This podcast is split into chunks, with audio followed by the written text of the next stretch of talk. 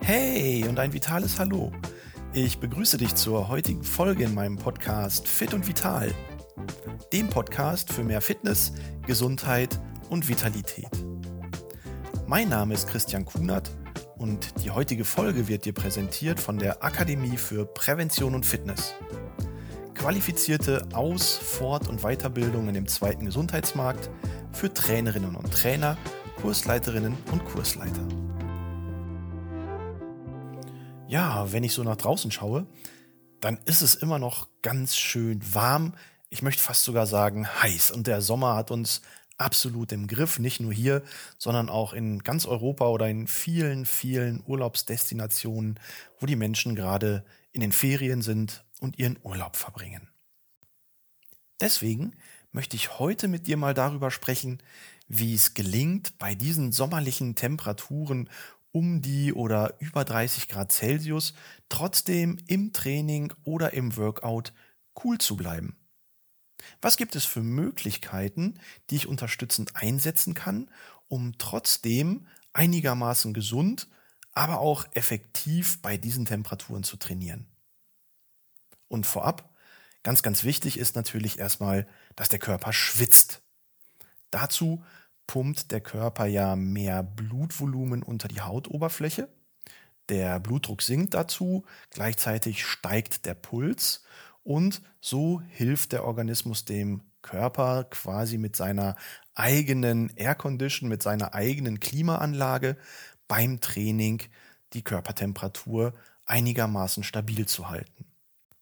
Also ist Schwitzen per se erstmal nichts Schlechtes im Training, sondern tatsächlich notwendig und auch wichtig. Denn erstens hilft es den Körper einigermaßen ähm, temperaturtechnisch stabil zu halten und ist immer ein Indikator dafür, dass du einen guten Trainingszustand hast. Um diesen Effekt so ein bisschen zu unterstützen, ist natürlich die Wahl deiner Sportkleidung ganz, ganz entscheidend. Und vorweg, hm, das alte Baumwollshirt ist an der Stelle tatsächlich kontraproduktiv. Denn der Schweiß, der sich auf der Haut bildet und damit er überhaupt diese kühlende Funktion haben kann, muss er ja dem physikalischen Prinzip der Verdunstungskälte entsprechen.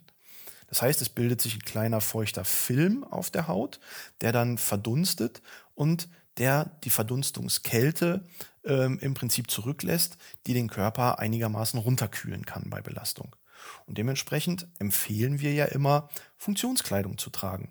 Kleidung, die atmungsaktiv ist und die Feuchtigkeit von der Körperoberfläche nach außen transportieren kann.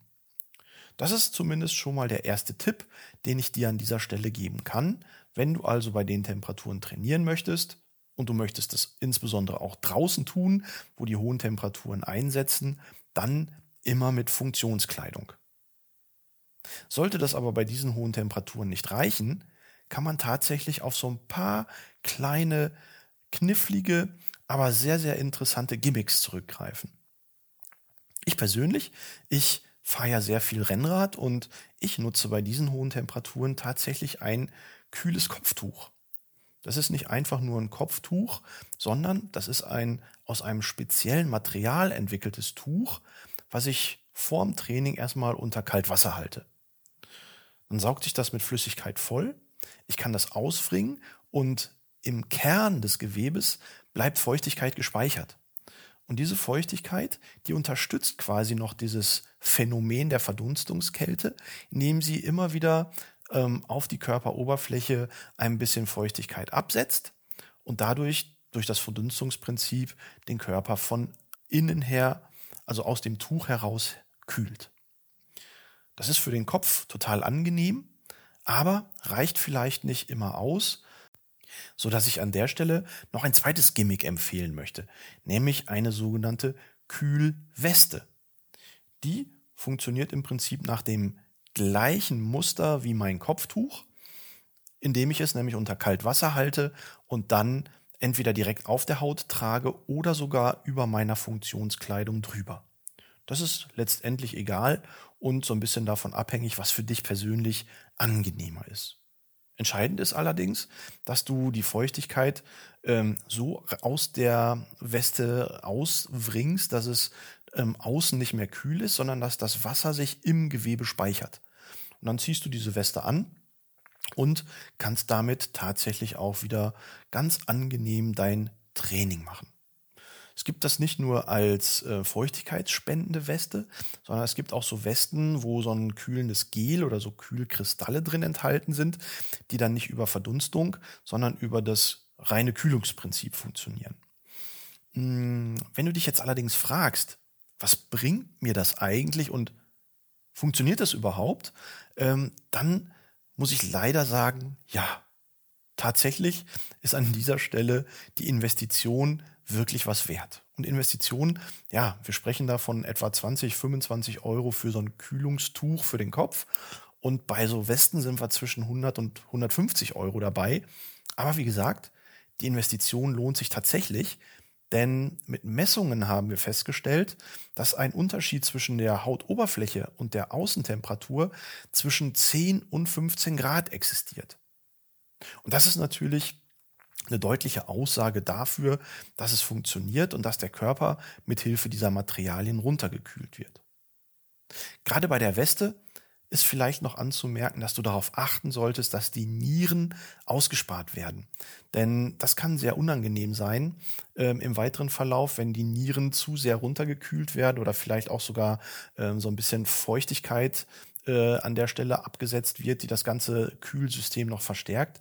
Ähm, denn das kann dann unangenehme äh, Nebenwirkungen auch auf gesundheitlicher Ebene haben. Darauf sollte man auf jeden Fall achten, ähm, wenn man sich mit diesen Materialien auseinandersetzt. Aber die neuen, die modernen Kühlwesten, die achten da sowieso schon drauf und haben den Bereich der Nieren sowieso von vornherein ausgespart.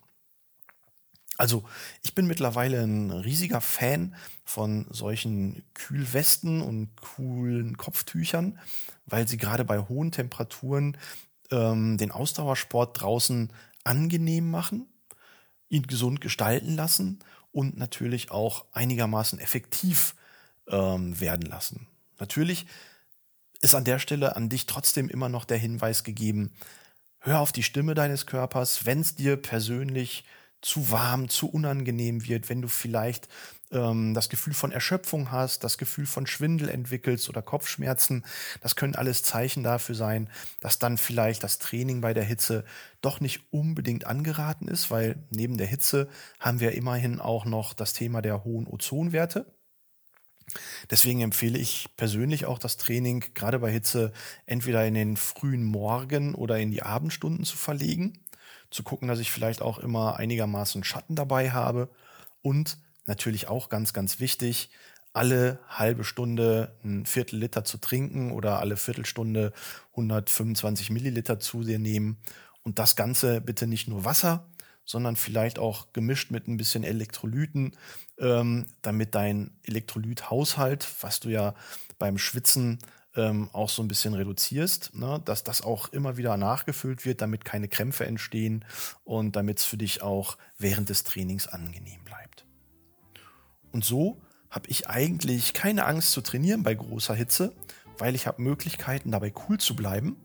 Und vielleicht ist ja auch für dich so ein Kopftuch oder so eine Kühlweste interessant. Schau mal im Internet, was es da alles gibt.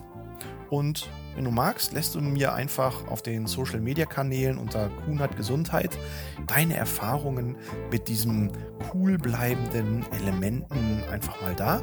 Und ich würde mich freuen, von dir zu hören. In diesem Sinne, coole Grüße, dein Christian Kunert.